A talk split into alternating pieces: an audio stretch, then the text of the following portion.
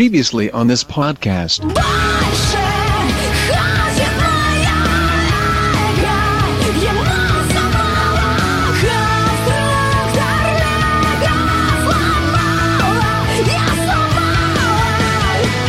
Audio Fidelity Records presents a new stereophonic sound spectacular.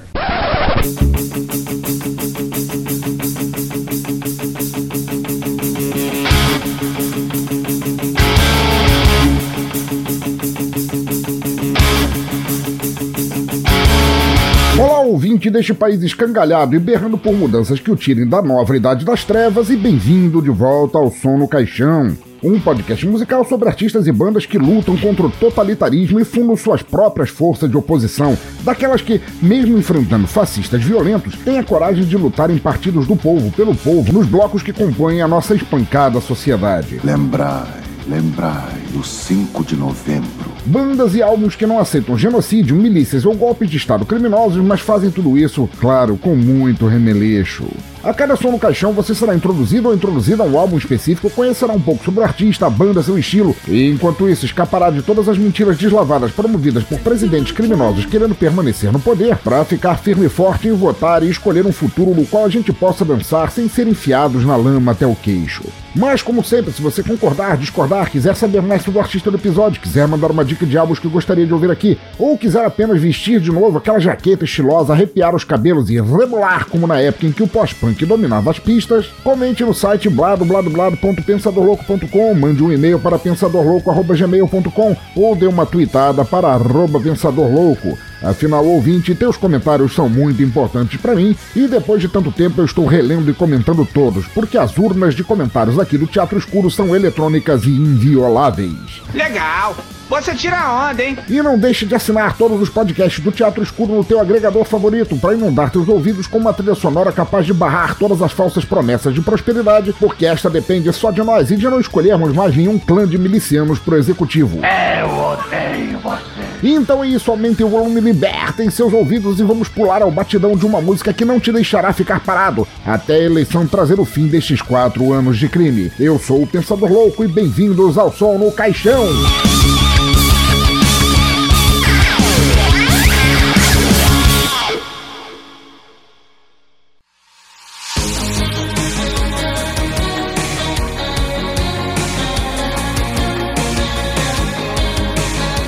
Do cemitério, que período foda vivemos atualmente. Não costumo pautar muitos episódios com o que está acontecendo no momento, seja no país ou seja no mundo, porque o momento passa e sei lá quando é que você vai ouvir este episódio em particular. Nem fodendo! Entretanto, são tempos tão marcantes, como diz o Midcast, em nossa jovem democracia e tudo o que precisamos fazer para mantê-la livre, que não tive como não fazer. Dito isto, este som no caixão virá repleto de boa música, mas mais ainda da consciência que espero que você tenha em não deixar o Brasil voltar ao que aconteceu durante estes quatro anos tão terríveis. Resumindo, é. Só mais uma vez, não vote em milicianos. Mas claro, antes de continuar a refrisar como podemos eu, você, todo mundo ver além dos 33% ruminantes e provar que nossa nação e Estado de Direito podem sim mudar para melhor, antes mesmo de te apresentar uma banda nova e ainda assim rendendo linda homenagem a estilos não mais tão praticados hoje em dia, ou ainda uma banda tocando um estilo oitentista que se mostra perfeitamente atual, vamos agora para rápidos recados e já voltamos, vai! Que barulho horrível! Por acaso você é surdo, é?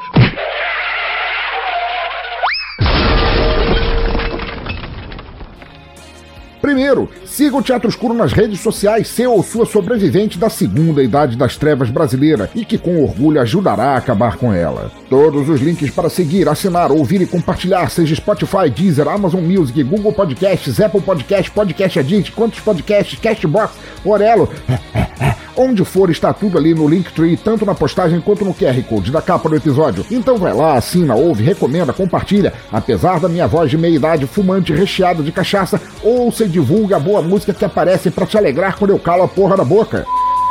Segundo, a vida tá dura para geral, então eu decidi faz um tempo parar com o apoio mensal ou com os patrocínios que eu recebia aqui no Teatro Escuro. Simplesmente porque, por um lado, eu não queria ninguém se sentindo preso a um boleto mensal com o meu nome nele. E por outro lado, porque, pelo mesmo motivo da vida difícil, eu não tenho conseguido produzir episódios com a mesma frequência que eu fazia antes. Contudo, não é por isso que eu não aceite ou não precise de ajuda, da tua ajuda, de você, de qualquer pessoa que puder ou quiser ajudar. Então, sem compromisso mensal, só porque você quer e pode, e quando quiser ou puder, você pode fazer uma doação de qualquer valor pela chave Pix pensadorlouco@gmail.com ou pelo PicPay arroba pensadorlouco, que eu agradecerei feliz como o Robert Smith cantando Love Cats.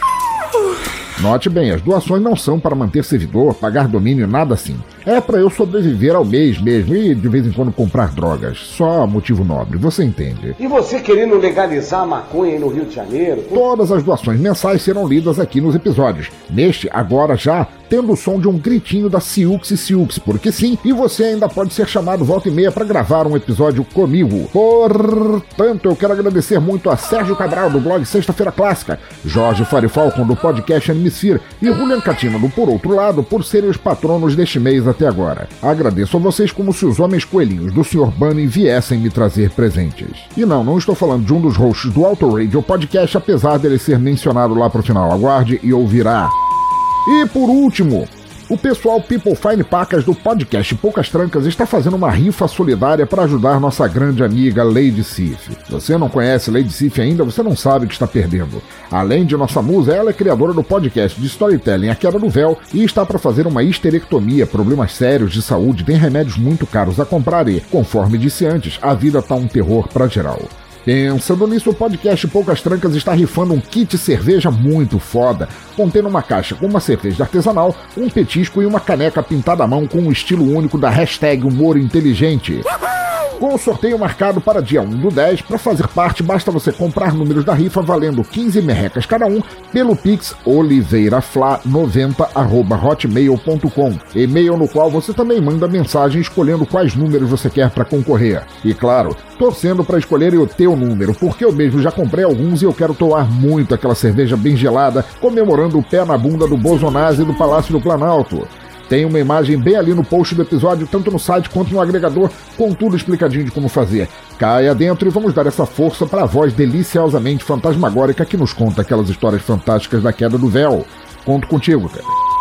Mas agora já chega porque a banda deste episódio é tão foda, de tal maneira dançante, e finca tão reto a bandeira de uma saudade boa, não aquela dos nerdolas chatos reaças, mas a que nos faz revisitar músicas e estilos que jamais deveriam ter parado de serem feitos, que eu não tenho mais como protelar. Pois vinda de Londres, da terra da rainha recém-comedora de capim, e que apesar do passado colonialista, escravagista e extremista, sempre nos brindou com lindas bandas e movimentos musicais, indo contra todos esses defeitos da história, um grupo que se lambuza no passado glorioso do pós-punk, do dark, do pregote dançante, do rock pop alternativos. Da mesma terra que nos trouxe Alien Sex Fiend, March Violet, The Cure, The Smiths sem o Morrissey fazendo merda ainda, eles vêm para nos mexer o corpo quando estamos cansados, para nos rebelar a alma quando temos incerteza do futuro, para nos dar aquela força de votar e levar no primeiro turno o país a ter vontade novamente de festejar. Pois a banda se chama Block Party, o estilo é a soma de todas as coisas boas que eu falei desde o início deste episódio. O álbum é seu de estreia, Talent Alarm de 2005. E para começar, vamos logo com a faixa representando tudo o que vimos sentindo há quatro anos, like Eating Glass, ou seja, mastigando cacos de vidro, e que este seja o som da mudança chegando.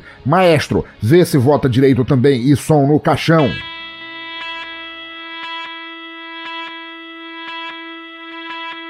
thank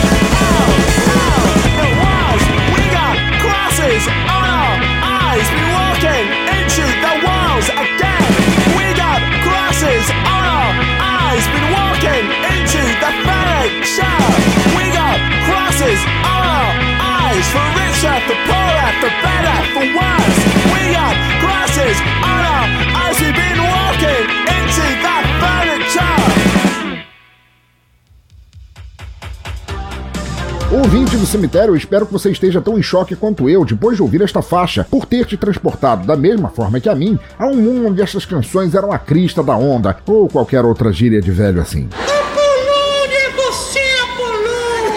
É, tá, tá bom. Então talvez você não seja velho ou velha suficiente para ter crescido ou ouvido enquanto crescia sons desse tipo. Beleza, tem problema não. Nunca foi pré-requisito ser idoso para curtir o som no caixão. Mas se de alguma forma você escutou esta primeira faixa como alguém que sentiu uma certa familiaridade no som, gostou e queria mais, então, brother ou sister, este episódio foi feito direitinho para ti. Like Eating Glass começa como uma sirene, um alarme disparado em nosso cérebro por nossas orelhas para avisar que algo aconteceu. Tem um evento começando, corre, corre todo mundo para ouvir, e enquanto escuta, as sirenes ganham um dedilhado. A bateria vai entrando enquanto a própria sirene vira uma guitarra frenética, deliciosa, estilosa, e daí o palco tá armado para a voz chegar junto com o baixo e te dar o tabefe final e perfeito no som. Flawless victory. Porque sim, Todos os instrumentos estão perfeitos, bem tocados, afinados, do jeito que deveria ser, tintim por tintim. Mas a voz é diferente para os tempos de hoje, ou ao menos parece ser. Ela parece dever vir de uma época quando haviam bandas como as que eu citei antes, quando havia Echo and the Bunnymen, Alphaville, The Mist e todo aquele lindo e estético pesadelo dançante da Guerra Fria, com pouca esperança no futuro, medo imediato no presente e poucas perspectivas com as quais se contar. Mostrando a minha real situação, porque hoje eu não fui trabalhar. A própria letra da música, falando de um dia a dia distópico, de crianças tristes voltando da escola, de morte, separações, parece mais coisa que deveria estar num álbum de pura sofrência. Mas puta que paralho, soa tão atual no 2022 que passamos e o som nos soa tão fudidamente dançante que dá vontade de mexer o corpo só para não afundar no medo, no frio, no desespero. Vai tomar no cu, seu Armando! É o clima dos anos 80 que há quatro anos nos volta a bater na porta, dizendo que é melhor dançarmos enquanto dá, festejarmos mesmo em meias desgraças, saborear com belos acordes por estarmos vivos ainda, mesmo com a Dona Morte nos olhando de esguelho. E não, eu não estou falando da do Sandman, aquela fofa, me leva. Morra calado! Mas entendeu o que eu quero dizer?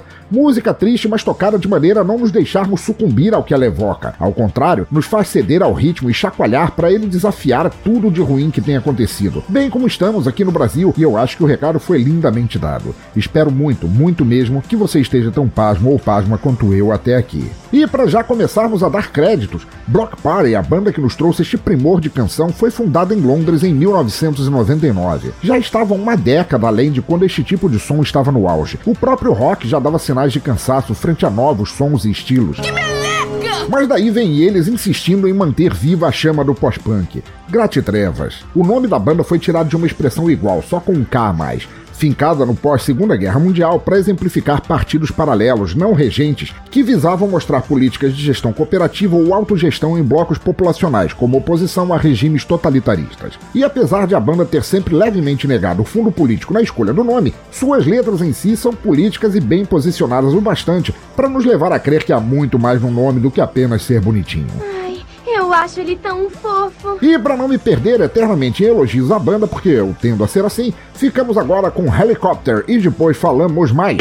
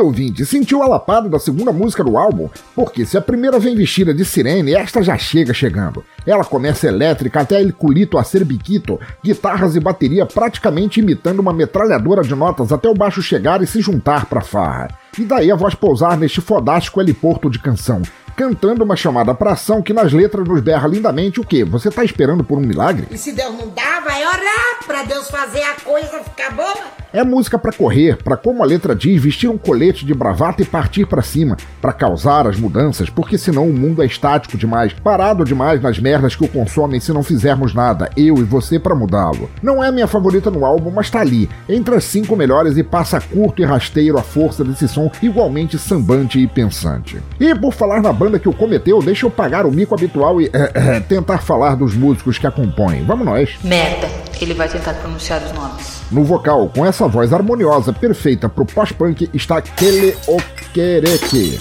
Hum, credo. Porra de nome. Inglês, filho de imigrantes nigerianos que está na banda desde sua fundação e, por mim, é um dos que mais ditam sua identidade. Depois de estudar literatura na faculdade, mas sem querer nunca largar de vista sua vocação musical, ele encabeçou a banda onde, além de cantor, guitarrista base, tecladista e compositor, também é o letrista principal. Uau, ele faz muita coisa. Além disso, Kelly é um ativista de primeira linha, o qual tem projetos musicais solo e é um defensor da causa gay no Reino Unido. Faz pouca coisa, mancebo, me dá preguiça só de ler a bio dele. Puta que pariu. Ele, ai, pois eu gosto de ser humilhado. Já na guitarra solo nós temos Russell Lizak, o qual também está na banda desde sua formação e que trombou com Kelly num festival lá em 98, onde sentaram para tomar alguns litros de Guinness e saíram de lá com um anúncio de ressaca e a certeza que deveriam montar uma banda. Quando eu tô muito doido, eu não me controlo. No baixo, conformando a cozinha da banda, quem encabeça as quatro cordas é Justin Harris, o qual não estava lá no momento da criação, mas veio substituir o original Gordon Moakes em 2015, este primeiro tendo saído num pequeno ataque de pelancas para seguir outros projetos pessoais. Banho dos Campeões, mais uma edição confirmada, viu? E finalmente na bateria vem a talentosérrima e furiosa Louise Bartle, a qual também substituiu o baterista original Matt Tong, o qual não aguentava mais uma farpa de madeira da baqueta que entrara em seu dedão em 2013 e ele não conseguia tirar nem com cirurgia espiritual. é, brincadeira, foi isso não. Eu não, eu não sei por que, que ele saiu. Mas é o tipo de coisa que eu imaginaria que um baterista cansado diria. Que me desminta Danilo de Almeida lá do podcast já ouviu esse disco, que também é baterista profissional e ganha vida fazendo arte batendo com os paus para fazer barulho. Entenda como quiser. Mas o que importa é que, apesar de você estar ouvindo este álbum parcialmente com os membros originais, o som da banda não perdeu nunca a qualidade inconfundível que marca seu som. Um estilo que jamais parecerá datado, porque mesmo tendo sido uma época específica a qual foi atrelado, tal como o punk, o metal ou o chorinho em nossa terra Brasília, parece sempre gostoso, vibrante e atual de ser tocado nos dias de hoje. E para provar tudo isso aí que eu falei, ficamos agora com Positive Tension e depois voltamos, segue daí.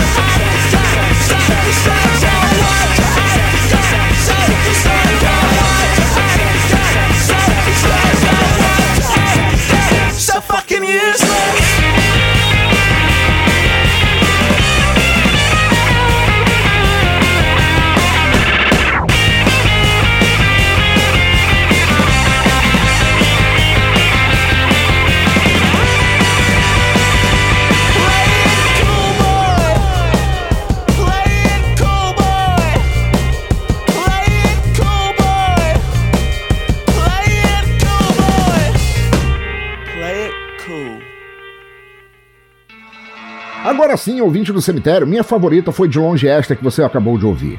Desde seu comecinho, com aquele barulhinho, depois vindo com baixo e batera, a guitarra lá no fundo, nos efeitinhos para bater o ponto bonito. E a voz de Kelly vem no início quase como um rap, uma poesia declamada com ritmo, contando uma história anticonformista. Falando de mudar situações, usar unhas e dentes se preciso for, de maneira a trocar o status quo qualquer que seja ele, uma relação, um estado de ser, um país, quiçá, e lembrando a você para votar certo para tirar o Bolsonaro do poder. Positive Tension passeia do ritmo calmo uma porrada desenfreada de maneira linda. Tem um solo com leve distorção perfeito além da conta e efeitos pontuais na voz já ótima de Kelly para berrar em nossos ouvidos para não nos deixarmos esfriar quando as portas de mudar as coisas. Eu, eu entendi a referência. Puta música boa do inferno e a carregarei em meus ouvidos pro túmulo se necessário for. Então morre, diabo! Mas em vez de ficar aqui eternamente babando nos ovos da banda por seu talento e musicalidade, vamos discursar um pouco mais sobre ela e sua história. Desde que começaram, os músicos tinham a intenção de voltar a paginar esses sons tão gostosos dos anos 80, numa nova e mais atual roupagem, algo que faria o Shido 80 watts brilhar os olhinhos. Bração Xê, pegando influências entre as pitadas de indie, dance rock, alternative rock e espelhando-se em lições de bandas como Chemical Brothers, Sonic Youth, Joy Division e Pixies, Block Party acabou por fazer deste poporri musical uma coisa igualmente nova e revisitante de outras eras musicais. Para você ter uma ideia, só este álbum que ouvimos em partes aqui ficou em terceiro lugar no Reino Unido por semanas, garantindo aquela paradinha de platina que músicos ganham de brinde, e a banda vendeu até hoje cerca de 3 milhões de discos no mundo. É uma pena ela ser pouco conhecida aqui no Brasil. Além de Silent Alarm, a banda também lançou A Weekend in the City em 2007, Intimacy em 2008, For, um título vergonhosamente previsível para um quarto álbum, mas ninguém é perfeito, em 2012, Hymns em 2016 e culminando este ano com Alpha Games, que apesar de manter a qualidade arrombadora da banda, deu uma repaginada pesada no som, se quiserem saber e procurar para ouvir. Mas acima de tudo, Block Party é uma banda bem do jeito que gostamos aqui no Som no Caixão, eu e o Maestro, espero que você também. Longe de ir aceitando mandatórios de gravadoras, se basearem em algoritmos ou planejarem o som que vende, eles foram no contrário da maré. Criaram uma música saudosista e nova que não deve nada a ninguém, homenageia quem o que deve ser homenageado e usa toda essa força artística para nos entregar um produto o qual deveria e poderia ser praticamente obrigatório em qualquer pista de dança ou balada pelo mundo afora. Que música você curte mesmo? E mais ainda, é a música que pensa, que te faz pensar enquanto você ouve e dança para botar a nossa massa cinzenta para funcionar, ao invés dos tais 30% que só replicam bosta formatada à torta direito, como se nunca tivessem feito uma conta sequer de 2 mais 2. Eu gosto disso, é muito adulto. Block Party é uma banda de mudança, enquanto tem gentalha no país e no mundo querendo a volta de períodos tétricos da nossa história passada, a banda faz um revival do que era bom antes, mas igualmente abraçando o novo, a evolução, a liberdade de criar ao invés de estagnar, como supostamente pensam os picles conservadores brasileiros e mundiais. Então, ouvinte, quem quer que você seja, onde quer que você esteja ouvindo, sempre compartilhe esse som, curta e dance esta música até o dia virar e a noite chegar para a noitada começar até virar novamente. Numa festa que não deve parar. A festa da dança, do acolhimento sonoro e social. A festa da mudança para melhor, com corpo, com mente e, é claro, com voto. Espero muito, do fundo da minha alma, que você esteja gostando do que ouviu até aqui, porque o podcast ainda não acabou e temos muita coisa para ouvir e comentar ainda. Espero que compartilhe este som, a banda, tudo que construíram e promovem hoje em dia, toda essa beleza sonora. Todos os links para achar Block Party estão aí no post do site, no agregador. É link para ouvir, para ver, para seguir e compartilhar. E para nunca parar de rebolar. Então não deixa a batida parar, porque agora seguimos com Bunkets e depois temos, aí sim, a Zona do Pavor aqui no Som no Caixão. Pois era a chegada do nosso igualmente amado e odiado Bolha da Semana. Vai, vai, vai, vai, vai!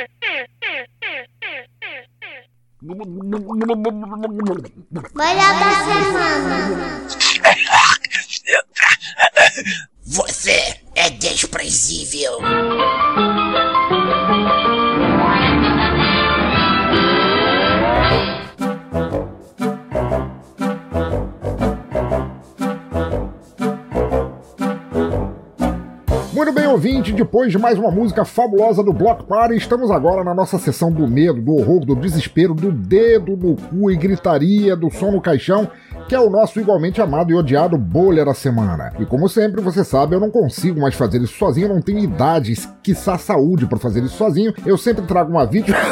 Desculpa, a garganta tá uma droga. É, eu sempre trago um um grande amigo, um colaborador ou uma pessoa ilustre. Nesse caso, foi os três, porque eu tenho o prazer de receber aqui no Bolha da Semana Jorge Augusto. Por favor, se apresente, meu brother. E aí, povo do Teatro Escuro, aqui é o Jorge. Gente, mano do céu, esse bolha tá recheadíssimo pra vocês. Tá, né, velho? Os músicos andam fazendo merda assim, é tipo a toque de caixa. Eles estão trabalhando dobrado pra fazer merda. Não, eu acho que tanto tempo que eles ficaram sem fazer merda durante a pandemia, acho que veio o bagulho dobrado, triplicado, sei lá como é que é. Acumulou. É. Acumulou o faz merdice dos músicos. Então tá, então puxa aí qual é a primeira das quatro notícias curtas que foram separadas para este Morar da Semana. Qual é a primeira que a gente tem aqui para rechear os ouvidos dos ouvintes de cagadas musicais? Manda ver. Temos aqui o título dessa notícia que é Guns N' Roses solicita 30 camarins para show em Ribeirão Preto. Confira a lista de exigências. Caraca, Axel Rose tá velho, tá acabado e não deixa de fazer merda nem quando ele tá precisando de grana. Velho, isso foi, isso foi uma notícia é peculiar, né? Porque assim, se fosse anos 90, eu assisti Guns N' Roses nos anos 90, que a banda era assim uma das mais famosas, uma das top 3 do mundo e tal, eu já achava 30 camarim meio que uma exorbitância, né? Pelo que eu tô lendo aqui, eles também pediram 250 toalhas, 10 carros blindados, massagistas e rosas vermelhas e brancas. Agora, isso fosse nos anos 90, já era uma exorbitância, um ego do caralho, mas tudo bem, era anos 90 eles estavam famosos. Agora, do jeito que ele tá cantando hoje, cara, aquela Hebe Camargo recém-saída do túmulo, velho. Bem isso. Mano do céu. Cara, e, e o pior de tudo, ah, o artigo que tá aqui da notícia, ele fala que da última passagem que teve pelo Rio de Janeiro, ele tinha pedido cachaça, estrogonofe de filé mignon e batata palha. É bom. bom, isso eu não posso reclamar, realmente é bom, mas, cara, quem ele pensa que é, velho?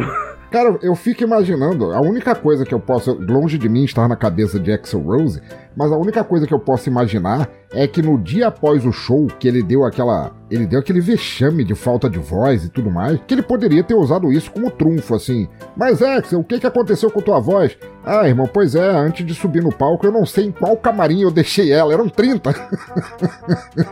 é bem isso. Papai do céu. É a profissão dele, apesar dele ser um faz-merdista assim de longa data, é a profissão dele ser cantor, compositor, roqueiro e o cacete a quatro. Não tô dizendo que ele deva fazer, mas assim, ele podia dar uma modificada, assim, para talvez adequar as músicas que ele canta da banda antigas, novas, etc., pro estado que a voz dele tá, né? O Ian Gillan, do Deep Purple, que não consegue mais ser aquela gralha maravilhosa que ele era, já conseguiu meio que adaptar isso e não precisa soltar aqueles agudos parecendo que estão espremendo um hamster no liquidificador, né? Vamos, vamos chutar um pouco mais recente, porque Ian Gillan, o cara já tá. É, o cara é setentão, oitentão, Sim, já, setentão, já, já, deu quase, já deu quase tudo que tinha que dar. Agora vamos falar de, por exemplo, Iron Maiden. O Bruce Dickinson, cara, ele já tá cantando o bagulho um pouco mais. Ele tá fazendo os agudos por menos tempo, ele tá fazendo as músicas com um tom mais grave. O É, pessoal aguenta, da né, banda velho? já tá. O pessoal da banda já tá trazendo as, as músicas mais famosas em alguns tons abaixo pra poder ajudar o, o Bruce a cantar, velho. Então, assim. Se o Axel resolvesse largar a mão de fazer aquela gralha despenada que ele tá utilizando como voz e realmente utilizar a voz dele no, to- no tom que tá hoje, ia ser muito melhor, velho. Questão de adaptação, mas é, como, como eu falei, né? Longe de nós estarmos na cabeça do Axel Rose, até porque não acredito que seja um lugar muito salutar para se estar. E Com certeza. vamos esperar que ele chegue a essa conclusão e faça as, as adaptações por si só. Seu bolha! Senhor Jorge Augusto, deixa eu agora puxar uma outra notícia escabrosa pra você, porque ele, o mago da guitarra, que a melhor coisa que ele faz é, tocar guitarra ele não deveria nunca abrir a boca para falar. Eric Clapton criticou letra de Ozzy Osbourne sobre não acreditar em Jesus. Olha só, Eric Clapton, o cara que foi negacionista de vacina durante a pandemia e que depois reclamou que não ligavam mais para ele para chamar para tocar só porque ele disse que vacina para Covid era ineficaz, está falando de Ozzy Osbourne, o Ozzy Osbourne do Black Sabbath, sobre fazer uma Né? música de não acreditar em Jesus. O que, que você acha disso? Cara, vamos deixar o- os ouvintes um pouco antenados com as últimas coisas que o Ozzy anda fazendo, porque Sim. convenhamos, os, ulti- os últimos vi- os últimos discos, músicas do Ozzy, ele tá entrando numa uma fase bem crente. Sim, e ok. assim, então assim, ele tá deixando aquela coisa do demônio e tudo mais, arararara, resolveu fazer músicas mais com cunho religioso. Só que assim, Vamos ver o retrospecto, gente. O Eric Clapton, dessa vez, ele só bancou o Capitão Óbvio. Pois é, velho, mas aí é que tá. É, o, o, o Ozzy, mesmo na época do início da carreira solo, quando ele fez o Speak of the Devil, aquele duplo ao vivo em que ele canta as músicas do Black Sabbath, não estando no Black Sabbath e tudo mais, ele sempre, ele nunca negou, é, ele nunca se considerou ateu nem nada assim. Ele era um drogado do cacete que falava qualquer merda Né? que viesse na cabeça. Com certeza. Então, assim, ele fez é, músicas sobre, sobre monstros, sobre o capeta, lobisomem, bruxa sem cabeça, chupa-cabras, o que quer que seja. Isso nunca influenciou nada, assim, que é uma expressão artística dele. Mal ou bem ele tá Sim. cantando. é, seja, ele, seja ela uma música pró-fé ou anti-fé ou no-fé, que ele quiser, ele tá fazendo isso. Agora, quem caralhos é Eric Clapton pra criticar justamente pro Ozzy tá fazendo isso? Quer, quer dizer, se, se o Eric Clapton fosse gravar uma música com a Paula Fernandes e criticasse para dizer que, não, que não, não acredita em Jesus, até valia, porque ela construiu a carreira dela, ou o que quer que seja que Paula Fernandes tem, em cima de música gospel. Agora, do Ozzy, velho. Porra. Sabe como é que é? Pessoas às vezes olham no espelho, não gostam do que vem e sai criticando os outros. Acho que esse é o caso do Eric Clapton, velho. O cara envelheceu mal, né? Achou a primeira desculpa que achou no meio do espelho e cuspiu em cima do, do Ozzy Osbourne, velho. Na boa.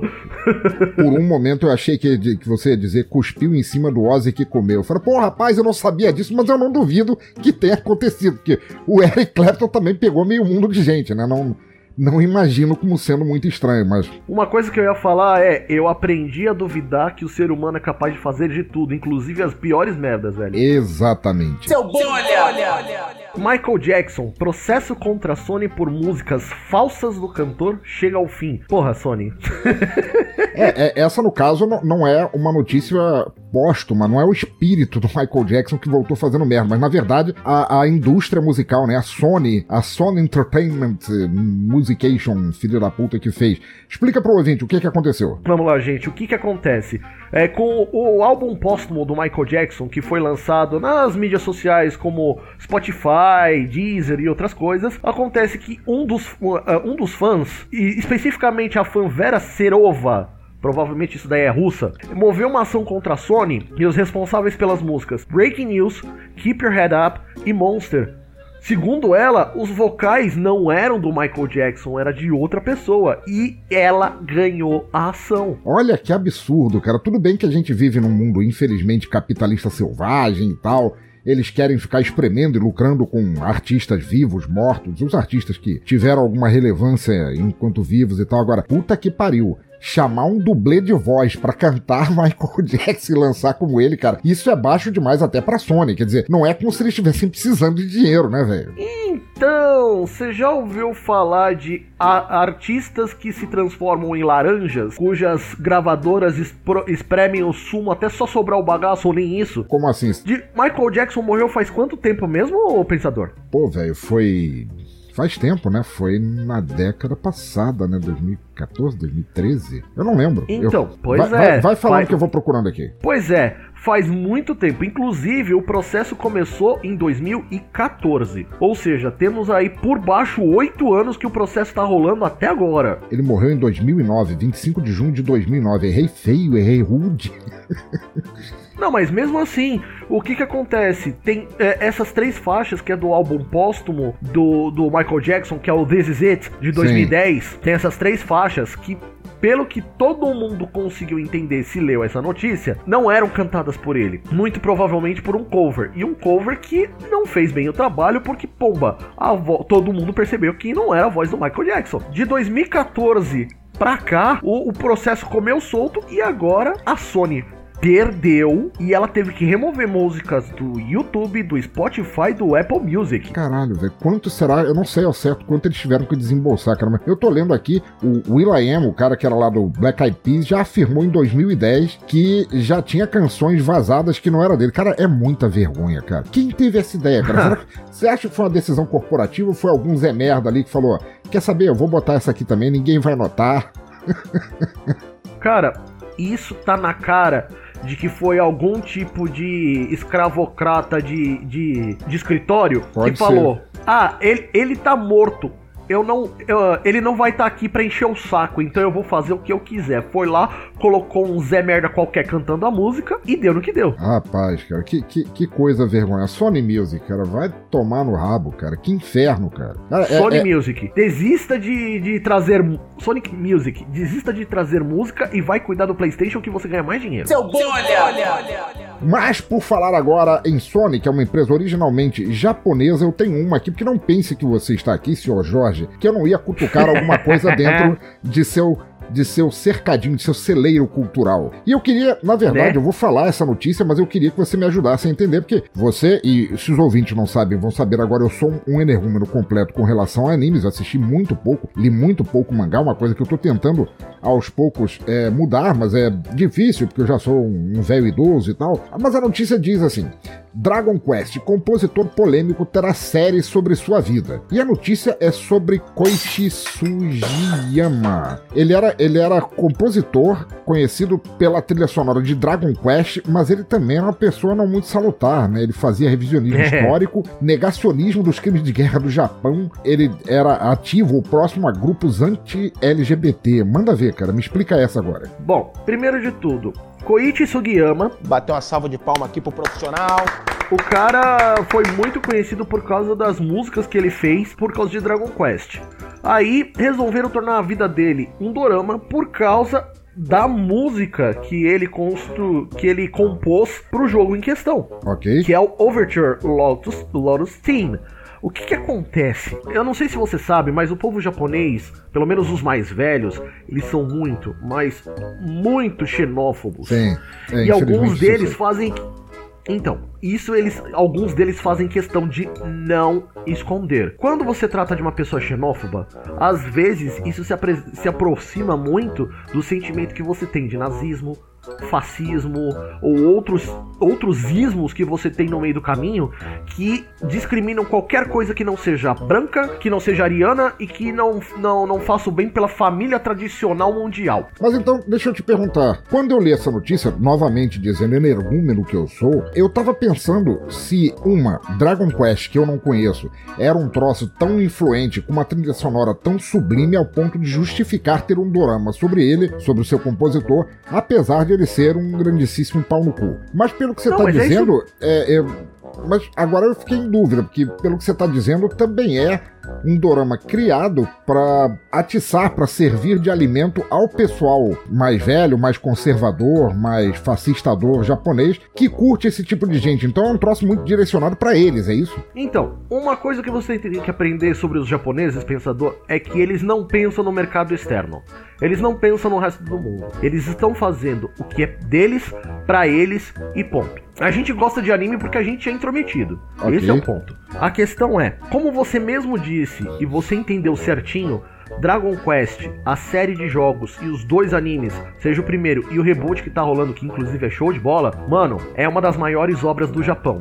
Fazem com que, inclusive, algumas pessoas famosas, vulgo Yoshihiro Togashi, criador de Yu Yu Hakusho e Hunter x Hunter, procrastinem poderosamente por causa disso. O que acontece? É, As músicas compostas por esse cara do jogo são realmente sensacionais. Assim, não é porque o cara é filho da puta e, e misógino e anti-LGBT os cacete a quatro que não vão falar da obra dele. É a mesma coisa de Nobuhiro, o autor de no, é, é, Nobuhiro Watsuki, que é o, o autor de, de Samurai X. Sim, sim, eu soube. Desse aí eu soube, sim, sim.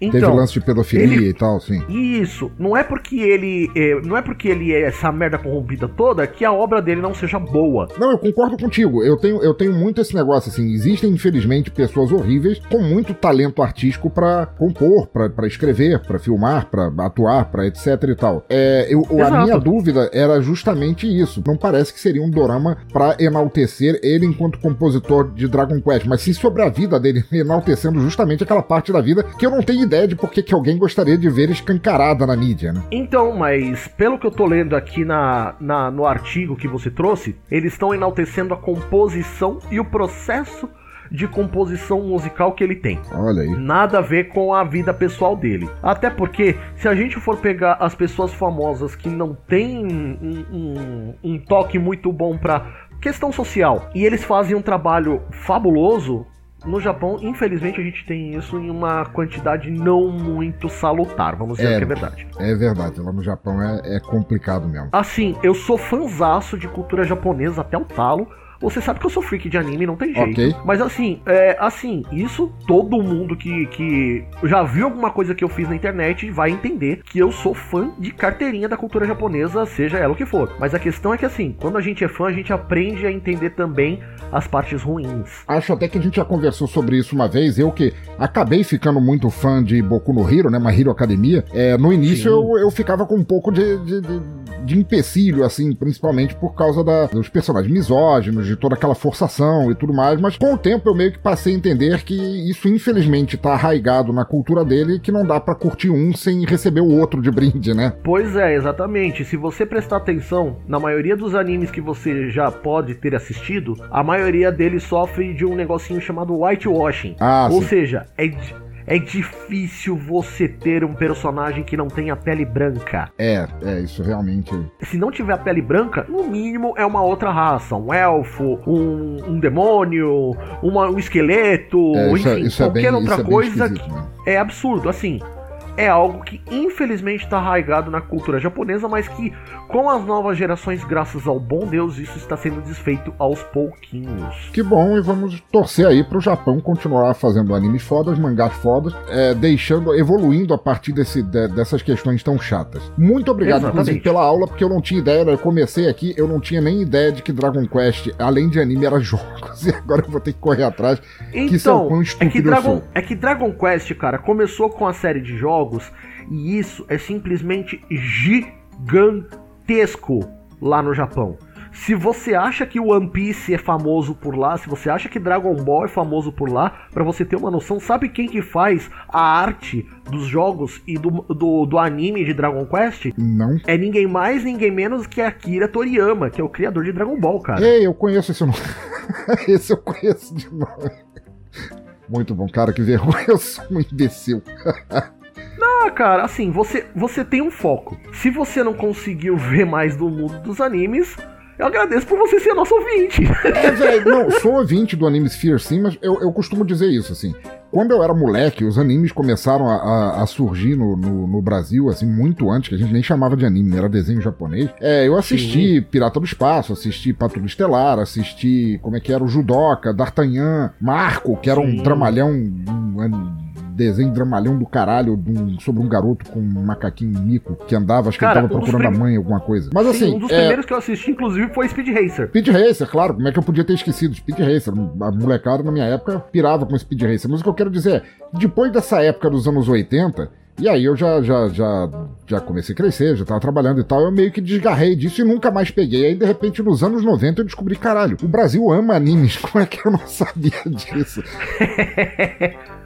É assim, é como eu já disse algumas vezes em alguns dos nossos episódios lá, teve uma época em que sim teve muita, muita coisa de cultura pop japonesa que veio para cá, como algumas das obras que você mesmo citou. Porém, nos anos 90, principalmente ali na no, é, por volta de 92, 93 por aí, começou a ter um boom, cara. Sim. Porque muita coisa veio para cá, encabeçado como, com obras como Cavaleiros do Zodíaco e Dragon Ball, cara. Verdade, verdade. Nossa. A partir daí, foi só ladeira acima, graças ao bom Deus, pra gente que é fã de anime, porque daí pra frente nunca mais parou de vir coisas. E, e sabe o que sabe que classe que se beneficiou da questão de vir muito anime pra cá e Qual? dos japoneses descobrirem que a gente gosta muito? A classe dos dubladores, cara. Ah, sim, verdade, tem razão, tem toda a razão. Se você prestar atenção, antes os dubladores não eram nem conhecidos ah, pelos seus próprios rostos, apenas pelas próprias vozes. É verdade. Por causa dos animes e desse boom todo, os, os dubladores ganharam status inclusive de celebridades, cara. Seu bolha! olha.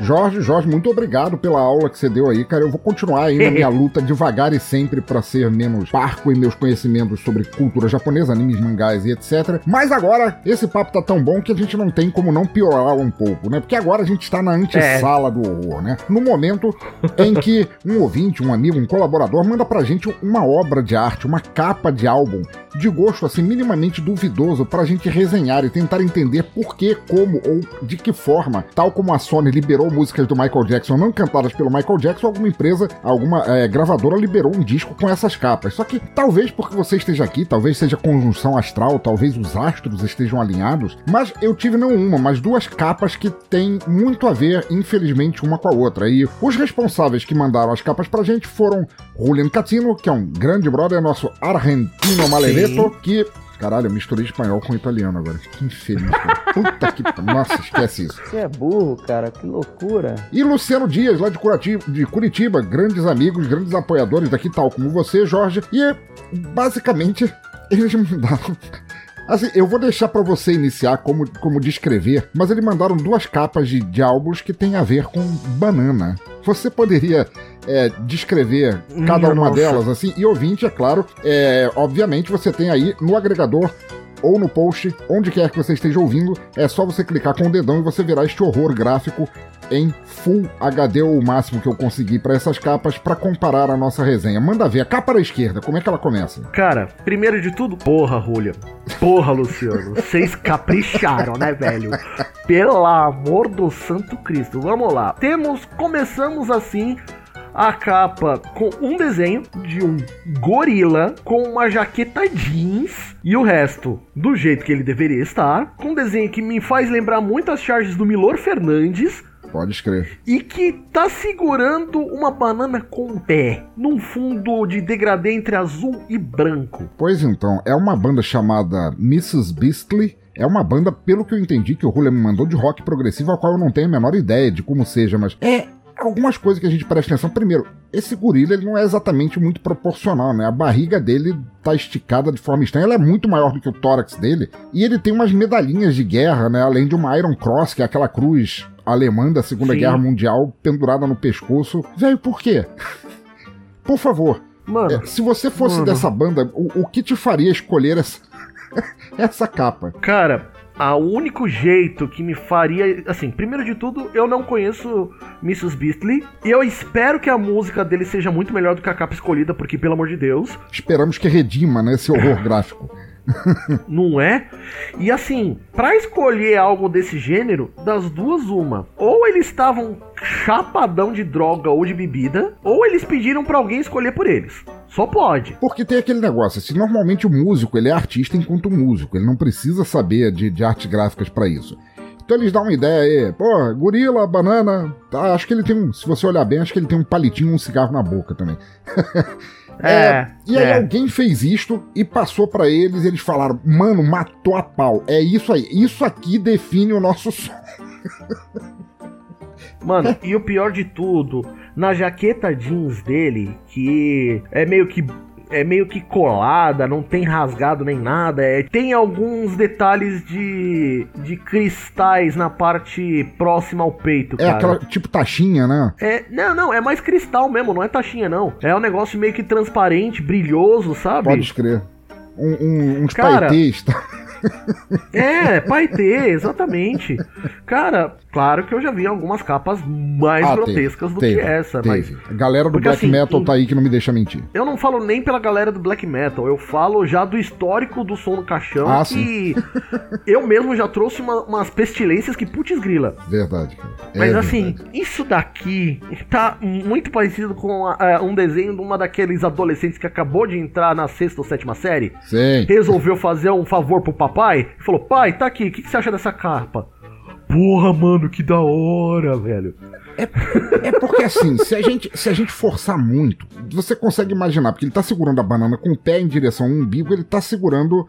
Basicamente, ele tá segurando a pica dele, né? A banana ali é como se fosse a pica ereta dele, ele tá segurando ali, cara. Mas, velho, é, é, o meu pensamento, assim, a banda é tão boa, se garante tanto no som, que ela seria capaz de lançar um disco com a capa de merda destas e esperar que isso atraia gente para comprar, ou atraísse gente para comprar, que isso é uma banda antiga. Eu não vejo como, cara. Seria que, será que ia pela, pelo grotesco da situação, cara? Porque eu não, se eu passasse uma loja de disco e visse isso, cara, eu não ia ficar tentado a comprar. Ia ser aquela capa que eu ia olhar e falar, nope, ia pular pra próxima. Não, eu também. A questão é, eu só compraria um disco com uma capa dessa se eu realmente adorasse a banda. Ah, não, tem que ser fã. De Deus, cara. Com certeza, tem que ser fã antes. O que nos leva pra capa da direita, que aí já é um crime cometido lá por Luciano Dias, que escolheu essa capa. Manda é. pra gente é, de quem, quem é o artista responsável pela música cara, que essa capa defende, o que ela tem? Cara, Bob Valentim.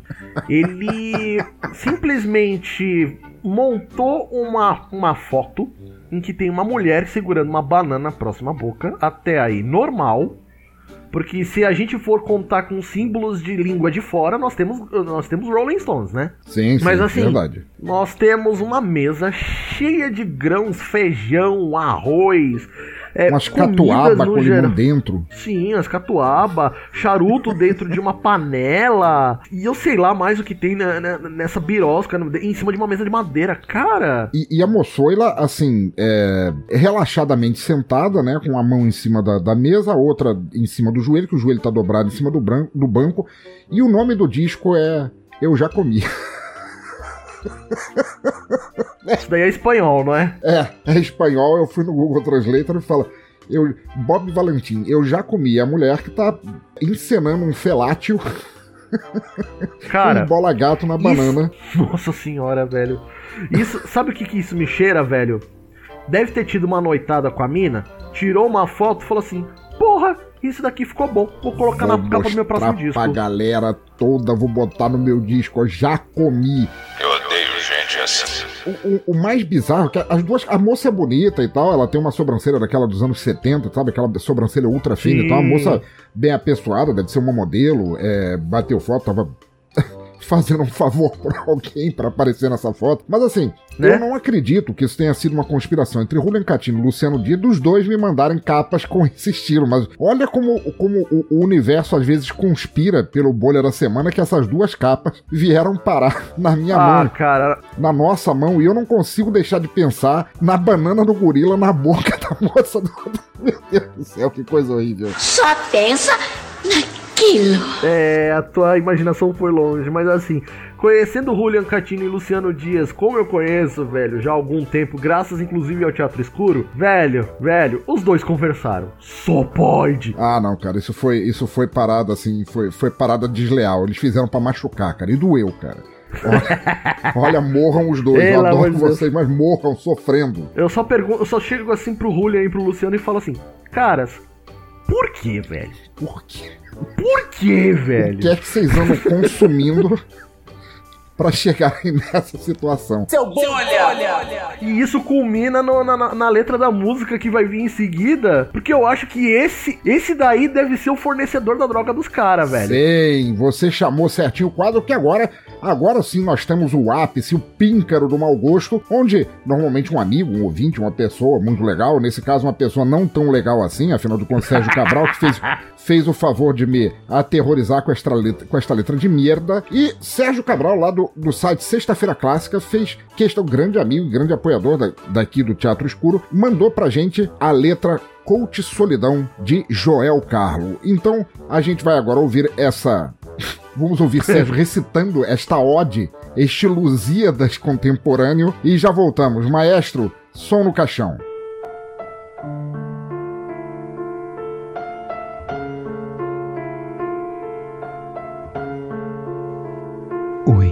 Meu nome é Joel e essa é a minha história de superação.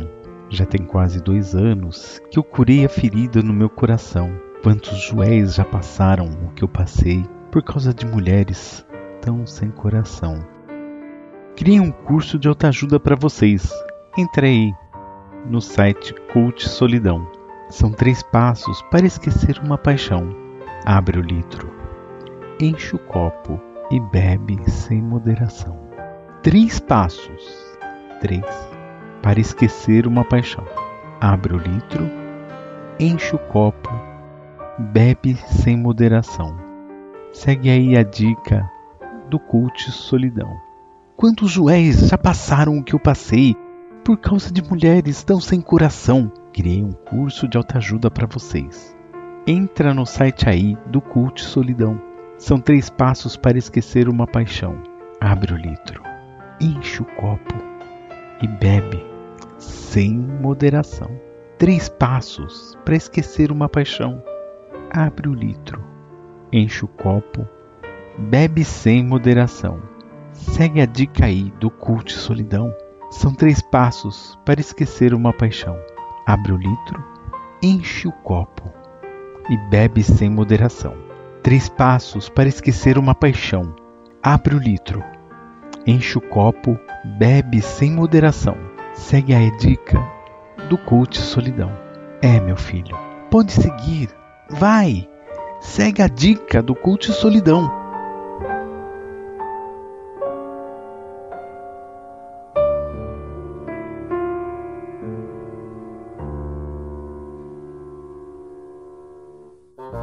Jorge, meu amigo, desculpa, cara. Eu espero que você ainda me considere amigo depois de ter te chamado para participar aqui, cara. Mas eu digo assim: quando a gente apoia um projeto, a gente apoia de coração, porque, é, pelo véio. amor de Deus. Na boa, cara. Como é que você entendeu essa letra? Porque, assim, eu, eu tendo a vida errada e quebrada que eu já tive a minha vida inteira, cara, a única coisa que eu posso pensar é que esse jo Joel Carlo, esse coach solidão, é o primeiro coach de alcoolismo que eu já vi, cara. Então, isso daí eu vejo muito do que o pessoal fala chamado de coach reverso, cara. Tudo o que é ruim, uma hora piora. Porque ele fala, pode ser sim, você tem razão. Já tem quase dois anos que eu curei a ferida do meu coração. Quantos joéis já passaram que eu passei por causa de mulheres sem coração? E aí ele fala que ele tem um site, o site do Coach Solidão. São três passos para esquecer uma paixão. Abre o litro, enche o copo e bebe sem moderação. Ele tá falando assim, ele, esse cara ele deve ter uma distribuidora de cachaça e ele está fazendo o coach assim, pare de ser corno, seja alcoólatra que é menos que é menos prejudicial para tua alma, é isso? É, ou é isso ou ele tá fazendo um cosplay muito sério de João Canabrava. Pode ser também. Quiçá daquele cara, como é que era o nome dele, o mestre dos cornos lá, Reginaldo Rossi. Quero tomar todas, vou me embebedar, se eu pegar no sono me deite é, no por chão. aí. é, referências na, na cultura pop brasileira de bêbados que, que bebem até cair, você tem os trolhões, velho, infelizmente. Porra, cara. Com certeza, eu mesmo já tenho aí minha... meus históricos de ter sido varrido para fora de bares algumas vezes aí na vida. Agora, velho, eu queria entender eu, eu sei que assim, eu sou um fã muito grande de blues. Eu sou um fã muito grande de blues mesmo. E o blues, que muitas vezes tem aquela sofrência raiz, assim, de falar, como o, o, próprio ator fala lá no Encruzilhadas, aquele filme com o Ralph Macchio tentando atuar como, como guitarrista, que ele fala: o blues nada mais é do que um homem bom se sentindo mal pensando na mulher que ele tinha e perdeu. Então o blues tem essa pegada assim. Agora, por que o povo brasileiro tem essa predileção por música de corno, velho? O cara tá incentivando aí o, o, o alcoolismo das pessoas pra esquecer a mulher, velho. Pai do céu.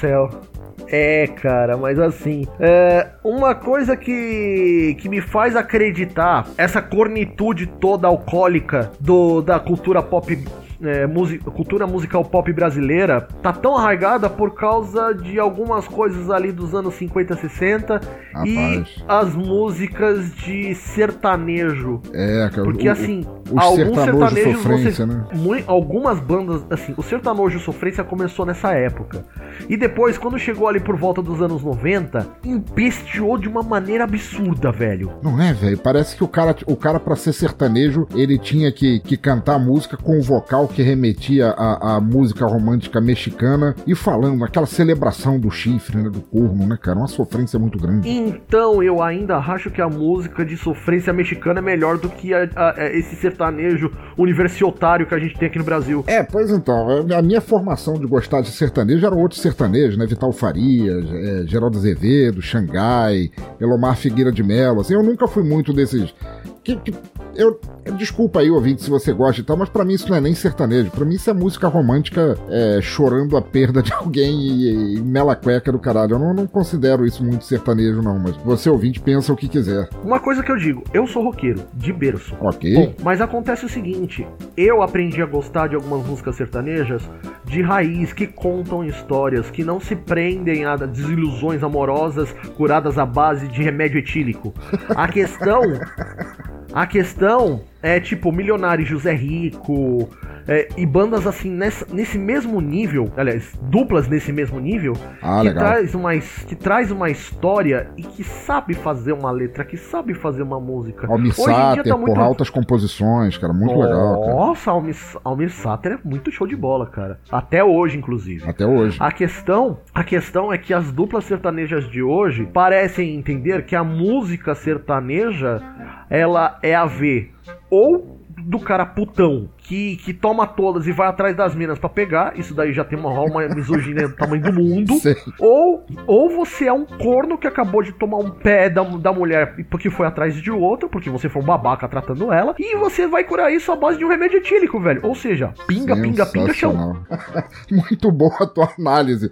Olha, ouvinte, é, desculpa por você ter, ter tido que passar, não, não pela narração de Sérgio Cabral e sua voz aveludada daquele programador sem coração de ter nos mandado essa letra, mas espero que você tenha pelo menos gostado da nossa da nossa interpretação desse Joel, esse cara que deve ter um site de venda de corote, que vende fardo de corote pelo Mercado Livre e acha que bebedeira Opa. é a solução para tudo. Pode ser, não sabemos. Não, esse daí no mínimo é é revendedor, revendedor de corote, cara, porque essa letra é muito fim de carreira, velho. Não é, cara? Essa letra, cara, é, é, é muito é muito fim da fim de sexta fim de, de segunda-feira no bar assim, cara, o último, a última pessoa assim chorando e, e agarrada numa bebida é. corote azul. que horror. Seu bolha! Mas então, ouvinte, é, não julgue, não julgue nem Jorge, nem a mim, nem o som no caixão por essa letra horrorosa. Eu nunca ouvi Joel Carlos, não sei se um dia ouvirei. Talvez se eu estiver é, muito solitário, precisando tomar um porre e, e não tendo outro tipo de perspectiva na vida. Mas eu queria agradecer muito a você, Jorge, por ter é, aguentado, por ter endurado. Este bolha na semana e vou pedir agora para você, para você falar pro ouvinte onde ele te acha, quais os teus trabalhos na podosfera, teus links, onde o que você quiser passar e que depois você escolha a próxima música da Block Party que a gente vai ouvir. Ah, com certeza. Primeiro de tudo, Tirando tirando as partes que, que, que é o de sempre do Bolha da Semana, até porque você, ouvinte do, do Teatro Escuro, vocês vão saber o que esperar desse bloco. eu agradeço demais aqui por ter participado. E assim, primeiro de tudo, eu sou líder do, do projeto Animesphere, onde você fala de. Você vai ouvir sobre animes, mangás, cultura japonesa como um todo. É, você acha a gente no linktr.ee barra Animesphere, você tem todos os links de todas as redes sociais e todos os lugares que você pode achar os episódios. Inclusive, se você tiver um, um desses aplicativos de podcast, se você quiser pegar o feed, o feed tá facinho de achar. Eu também eu edito e coproduzo junto com o nosso querido Nerdmaster, o Paranerdia, e ajudo o nosso querido feed Kenga J Santos a ed editando lá o Água de Moringa. Very nice, very nice pra chuchu. Aliás, você edita e meio que participa, né? Porque vocês têm um, um mini feudo lá que um fica xingando o outro. é muito engraçado. É, é, uma, é uma troca de gentileza absurda entre o Nerdmaster. Maravilhoso, maravilhoso. E agora, Jorge, para coroar aqui, a gente esquecer esta sessão horrorosa, qual música do Block Party a gente vai escutar? Eu digo para vocês, eu não tinha escutado o Block Party antes e é sensacional. E essa música que vai vir agora, gente, vocês vão gostar pra caramba. É Blue Light. Muito bom, muito obrigado, Jorge, meu grande amigo, meu querido. Fique agora aí, ouvinte, com Blue Light e depois com o nosso Toca na sua sessão de feedback. Vai! that's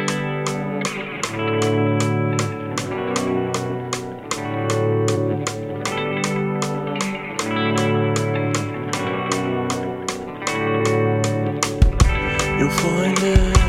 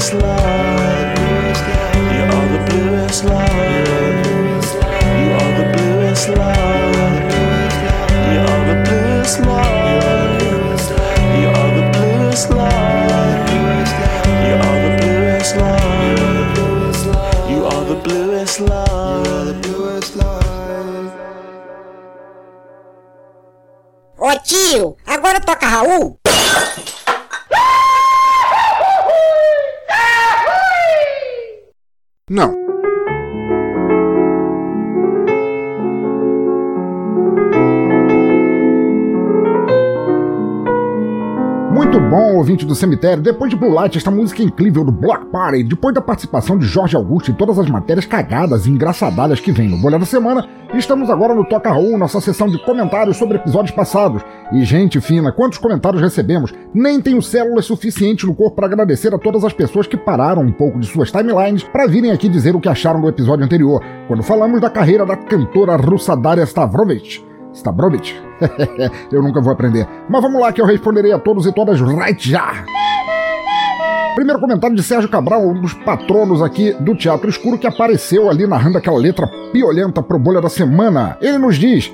Pensador muito sensacional este som no caixão. Escolha nota 10. Dária tem uma voz sensacional. Ela não vai entrando devagar. Ela arromba as portas do nosso cérebro e se instala lá de forma avassaladora, sem chance de reversão. Ao contrário do parceiro dela nos vocais da banda, o Lobanov, que eu carinhosamente apelidei de integrante russo do KLB, dada a expressão vocal dele. Mas nem precisa se preocupar, a Dária dá conta do recado perfeitamente. Só vi qualidades na playlist. Além disso, toda a história de perrengues que esta mulher teve que lidar na vida é no mínimo inspiradora. Natália, Rosane e Raíssa abrilhantaram e ajudaram a fechar o episódio de forma sensacional. Aliás, quanto aos comentários sobre os artistas que aparentemente perdem o juízo, noção de realidade ou até bom senso, eu acredito que algumas dessas pessoas se envolvem em certas polêmicas para se manter na mídia, já que andam com a carreira meio estacionada. Estratégias sem noção. Agora a capa, que capa. Eu achei incrível, um verdadeiro sucesso ao tentar fazer uma arte sem noção, feia e despida de qualquer qualidade ou sentido mesmo que abstrato. Se era a intenção, acredito que o ser conseguiu. Um abraço e continue o bom trabalho. Sérgio, meu brother, cara.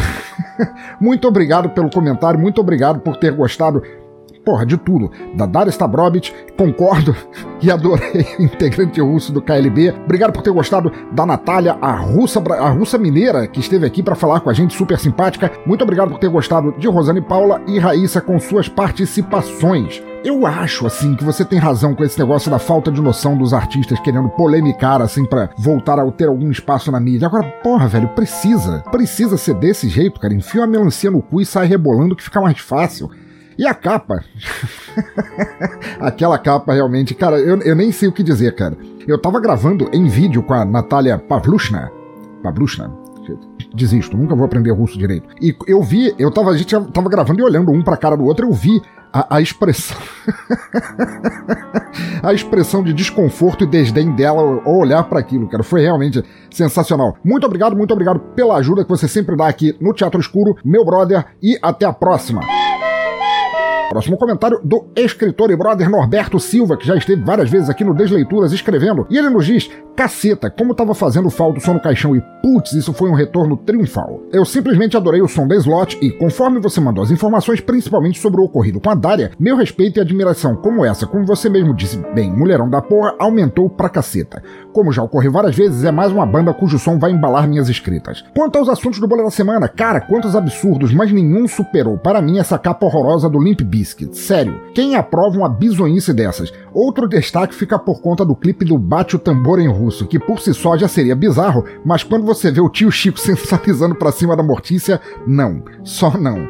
Retorno triunfal mesmo, meu caro amigo pensador, que nunca mais tu precisa entrar em hiato, parabéns. Norberta, muito obrigado, cara. Muito obrigado por tudo, por ter curtido o som da banda. Como eu disse, é, Daria mulherão da porra, cara.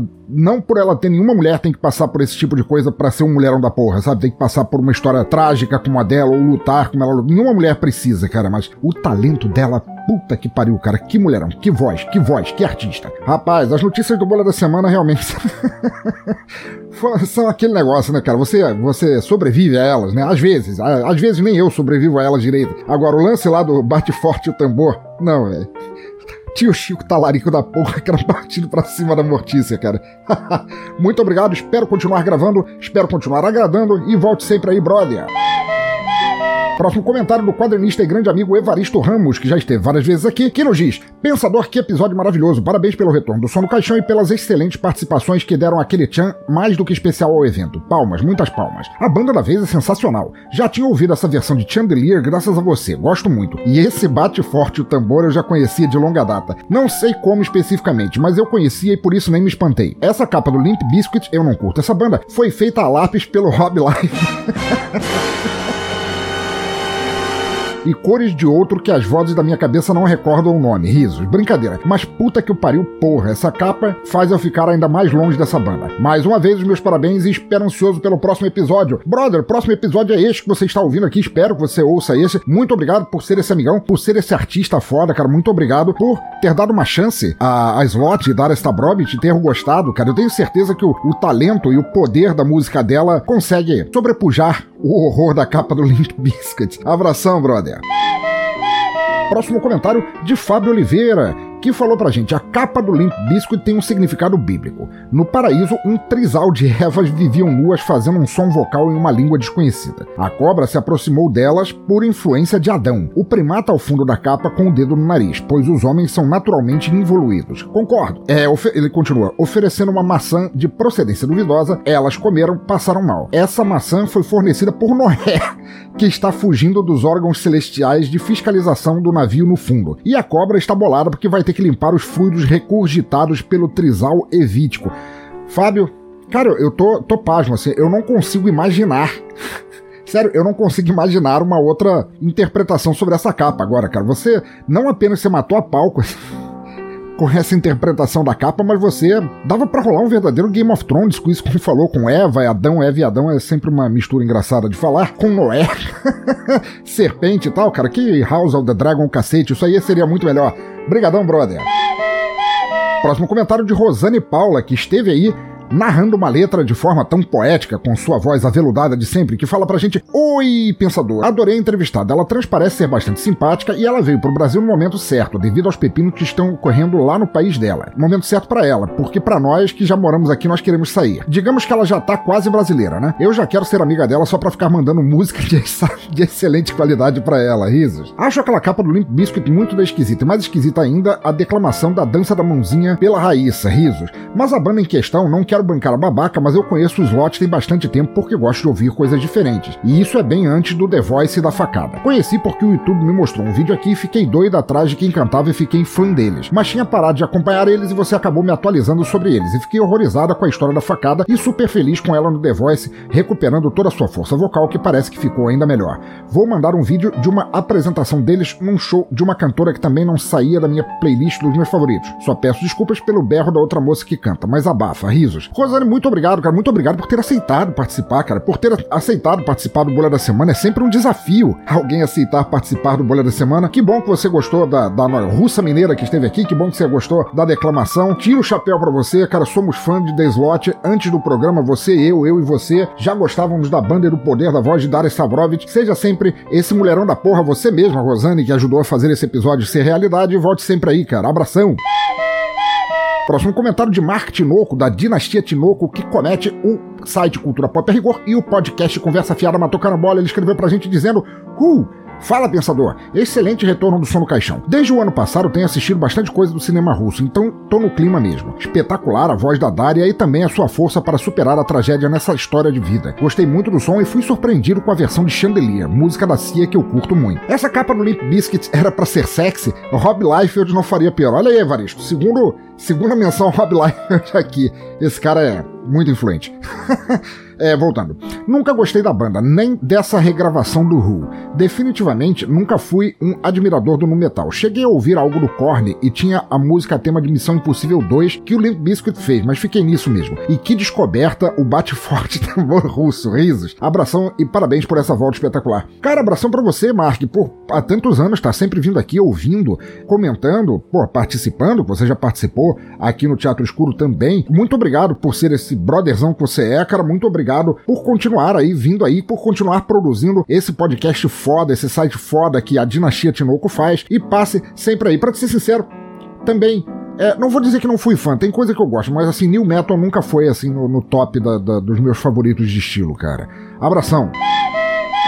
Próximo comentário de Jorge Augusto do Animesphere, patrono daqui que esteve agora há pouco aí, você ouviu ele no Bolha da Semana. Ele nos diz: Salve pensador, eu já conheci a Daria, foi interessante conhecer a banda dela, curti bastante. Obrigado pela música foda. Agora, o Bolha da Semana, risos, duas músicas lixosas e uma delas foi em russo. Eu assisti o vídeo antes de você fazer o react com a Natália, foi uma coisa antes, foi outra depois, cara. Até a russa entrou na zoeira, é verdade, cara. Aquele clipe não dá para aguentar. Abraço e até a próxima, nem tenho mais o que comentar. Jorge, brigadão, cara, por apoiar, por ser esse brotherzão, por ser esse, é, essa enciclopédia de animes a qual eu recolho volta e meia, porque eu mesmo sou um imbecil com relação a, ao assunto.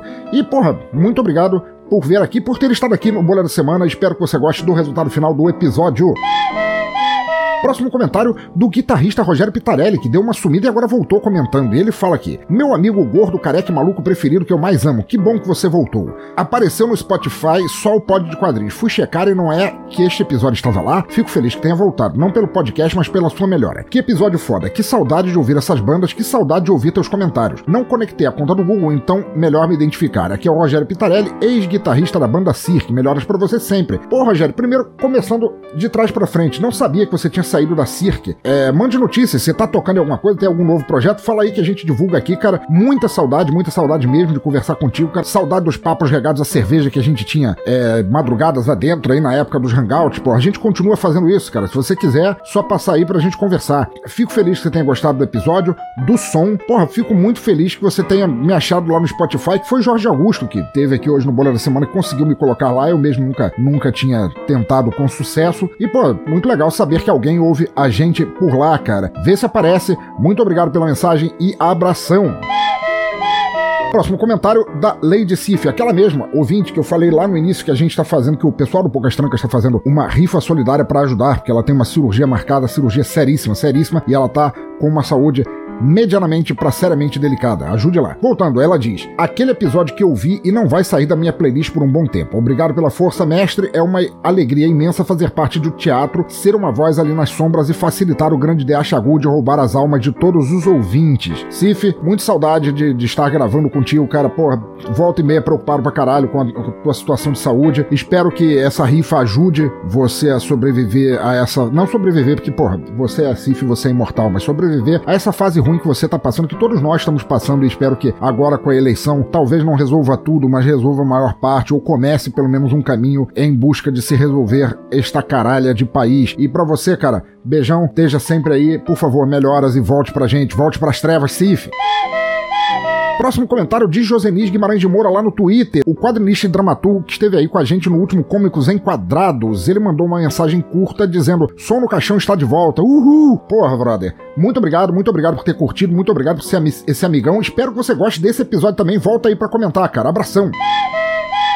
Próximo comentário de José Castanhas Neto, do lado do podcast NetoCast, nosso grande amigo Doutor Abelardo, que comentou no Telegram. Sonsaço, cara, canta muito. A música aos 20 minutos e 19 é de fazer a caspa virar mandiopan. Risos. Parabéns, brother, voltou em alto estilo. Grande Neto, muito obrigado, muito obrigado por também estar sempre aí curtindo, comentando, aparecendo aí. Saudade de trocar ideia contigo. Outro dia eu tava num papo online e do nada, assim, na internet caiu poucos segundos depois que você entrou. É, parece uma porra de uma conspiração pra gente não se falar, mas eu vou começar a angariar cerveja de novo. A gente se encontra online por aí. Muito obrigado por tudo. Volta sempre aí, brother. Próximo comentário de J. Santos, lá do Água de Moringa, nosso brother J, que fez a abertura do último Cômicos Enquadrados, lá fazendo a voz de Cliff Steele, o homem robô da Patrulha do Destino. E ele nos escreve dizendo: Olha, eu não ouço podcast de música, mas o som no caixão do Pensador Louco é um desbunde de auditivo. Uma mistura de ambientação, uma verdadeira arqueologia musical revelando o que há de melhor. E desta vez eu conheci uma banda barra cantora poderosa. Jota, muito obrigado. Porra, muito Você não sabe o quão feliz você me deixa por eu saber, não que você não ouve podcast de música, mas por saber que não ouvindo podcast de música você deu uma chance ao som no caixão e curtiu a banda, o episódio, o podcast como um todo. Cara, sendo você mesmo um podcast, um poeta do cordel, um cara tão gente boa, muito obrigado por ter gostado. Espero que goste desse também. Volte aí para comentar. Abração! Próximo comentário veio pelo Instagram lá do Ricardo Banniman, grande brother, grande brother mesmo e responsável lá, corresponsável pelo Auto Radio Podcast, que eu recomendo muito que vocês ouçam, um podcast musical foda pra caralho. E ele escreveu no Instagram dizendo: o espetáculo, um dos melhores som no caixão. Pode ser a saudade, mas está sensacional tanto com a banda quanto com a convidada. Parabéns, pensador. Aí a gente teve um retorno, assim, porque lá no Telegram, eu acho que quando, quando chegou no momento do do Bate Forte o Tambor Russo, ele mandou esse áudio aqui lá no Telegram, cara. Vocês precisam ouvir isso. Solta o play aí, mestre. Mano, olha só o que os russos importam lá para eles. Pelo amor de Deus. Pensador, você voltou fudendo todo mundo, mano. Cara, foi muito engraçado. Eu fiquei ouvindo esse áudio em loop, cara. O choque do Bunnyman em saber que os russos importaram Bate Forte o Tambor pra lá, cara. Me fez rir por muito tempo. Bunnyman, muito obrigado. Eu não vou pedir desculpa pelo Bate Forte o Tambor Russo, porque aquilo ali foi um dos pontos altos do último episódio. Mas espero que você esteja gostando desse aqui. Caso você não conheça a banda Block Party, é, ela tá bem dentro do escopo de bandas de estilos, assim, que você gostaria. Eu queria muito uma opinião tua sobre isso, cara. Volta aí pra gente e comenta. Então tá, querido ou querido ouvinte do cemitério, muito obrigado por acompanhar mais um episódio do Sono Caixão. Por favor, deixa teus comentários aí no post, no e-mail, nas redes sociais. Os links estão todos ao alcance, conforme falei antes, tanto no post do site quanto no player pelo qual você está ouvindo este episódio agora. Assine nosso podcast, também compartilhe, recomende para quem não conhecer, para quem conhecer, fale do episódio, colabore via Pix ou no PicPay se quiser para dar aquela força bacana e me ajudar a sobreviver a cada mês e ter tempo de fazer mais podcasts. Entre em nosso grupo do Telegram, ou seja, participe. Estamos todos, eu, os ouvintes do cemitério, o maestro e as vozes na minha cabeça, ansiosos para trocar ideias com todos que fazem parte desse nosso hospício cultural. Conheça mais a banda Block Party, carregue ela em tuas playlists, bote para tocar quando sair o resultado da eleição e nós pudermos ao menos respirar um pouco em paz. E no mais, continue incentivando cultura porque ela nunca deve ser detida e sim jogada à frente para que mais pessoas tenham acesso a ela. Então continue compartilhando cultura livre por onde passar, onde quer que esteja, por quaisquer ouvidos que quiserem ouvir, ou ler, ou ver. Cultura livre, sempre, não canso de dizer. E já que falei tanto em eleição, não esqueça de votar, não esqueça principalmente de votar num candidato que se importe com o povo, com o país, ao invés de só propagar corrupção, mentiras, ódio e morte por onde passar. Você sabe de ambos que eu estou falando aqui, de quem deveria ganhar e de quem deveria ir pra cadeia com todo o seu clã de milicianos. E para encerrar, já que a gente falou de milicianos e eleições, uma coisa que marcou muito a chegada da eleição foi o mudar súbito de preços da gasolina, certo? Rolou até um versinho em cartoons e memes de que era só o Lula subir para o preço da gasolina cair. então nada melhor do que terminar Veja Você com uma canção que coincidentalmente está em Silent Alarm do Block Party e eu não tive como não escolhê-la. Então fiquem agora com Price of Gasoline e nos ouvimos no próximo episódio. Abraço a todos, vote bem e fui!